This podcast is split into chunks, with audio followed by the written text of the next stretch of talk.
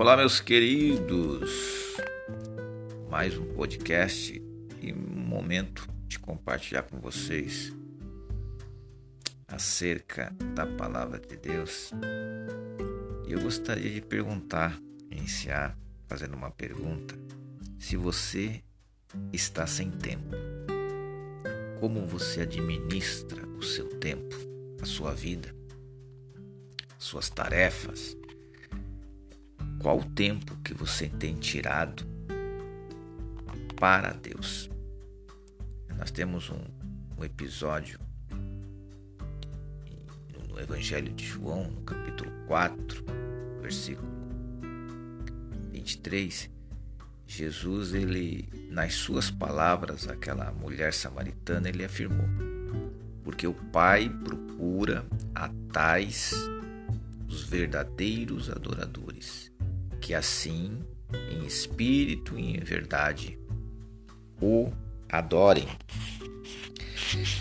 Deus ele está em busca de pessoas que realmente o adorem, que priorizem na vida, que reservem um momento certo de cada dia para estarem praticando momentos, seja de oração devocional, mas que tenha um momento momento com Deus.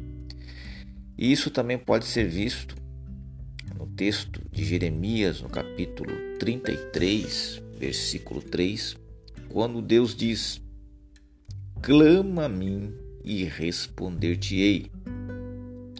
Ou seja, o Senhor tem prazer em atender, em revelar, em revelar-se.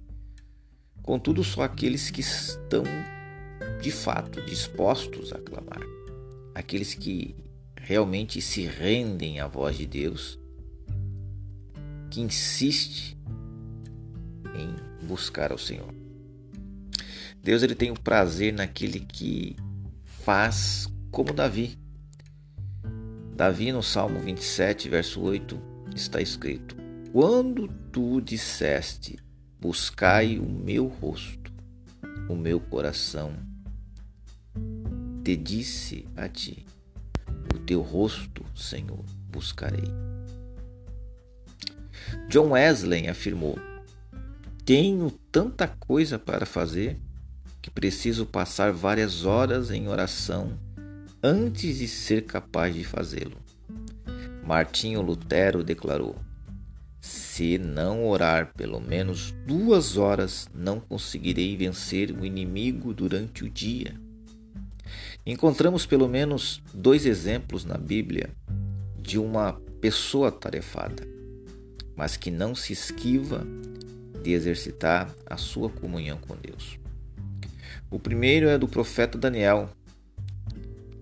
Daniel, ele entrou em sua casa e três vezes no dia se punha de joelhos e orava e dava graças diante do seu Deus, como também antes costumava a fazer. Daniel, no capítulo 6, versículo 10. A Bíblia revela que Daniel era um dos três príncipes do reinado de Dário, a quem os 120 presidentes do império tinham de prestar contas. Daniel, capítulo 6, versículo 1 e 2. Era certamente um homem atarefado, mas que mesmo assim costumeiramente reservava três períodos do dia para a devoção com Deus. Haviam muitas atrações, diversões no império, mas esses três momentos do dia eram sagrados para Daniel. Por isso, ele não deixou de ter essa prática espiritual. Havia disciplina. O outro grande exemplo é o rei Davi. Mesmo com uma vida consideravelmente agitada, Davi conseguia dar tempo a Deus. Salmo 55, verso 17. De tarde, de manhã e ao meio-dia orarei e clamarei, e ele ouvirá a minha voz. Como Davi e Daniel, abramos nossos as nossas agendas, os nossos espaços diários para a oração e adoração a Deus. Um outro exemplo né, para vencer é, espiritualmente em meio a toda a vida cotidiana, nós devemos trazer Deus para a nossa vida, nosso cotidiano. Às vezes nós separamos um pouco do nosso tempo para Deus, mas não permitimos que o seu, a sua participação é, é, acabe nos conduzindo, nos guiando. Queremos tomar decisões precipitadas, escolhas próprias a vida espiritual ela vai se tornar satisfatória quando estamos é, no templo, na igreja, mas também no quarto de oração. É, algumas pessoas elas pensam que Deus é, é, ele, ele é Deus só nas horas tranquilas, nos momentos fáceis, e não naqueles momentos de, de convulsão, naqueles momentos de perturbação. É, algumas pessoas pensam que Deus, que chamar a Deus para o, o trabalho diário e também torná-lo comum, quando na realidade é tornar o trabalho diário fora do comum. É chamar Deus para os momentos é, incertos, inseguros, momentos de desespero. Deus está pronto a nos socorrer em todas as situações. Então vejamos que nós, assim como esses homens de Deus, assim como Davi, como Daniel e tantos outros, se formos analisarmos, né, como Lutero, John Wesley, George Whitefield, é, Dr. Lloyd Jones, D.L. Moody, Charles Haddon e, e tantas pessoas que tiveram uma vida de oração, uma vida de dedicação, porque isso servia como combustível, isso servia como força para que tais pessoas pudessem então é, clamar a Deus em busca de perdão, em busca de salvação, em busca de milagres e em busca de avivamento. Tem que existir, tem que haver, meus queridos, essa proximidade.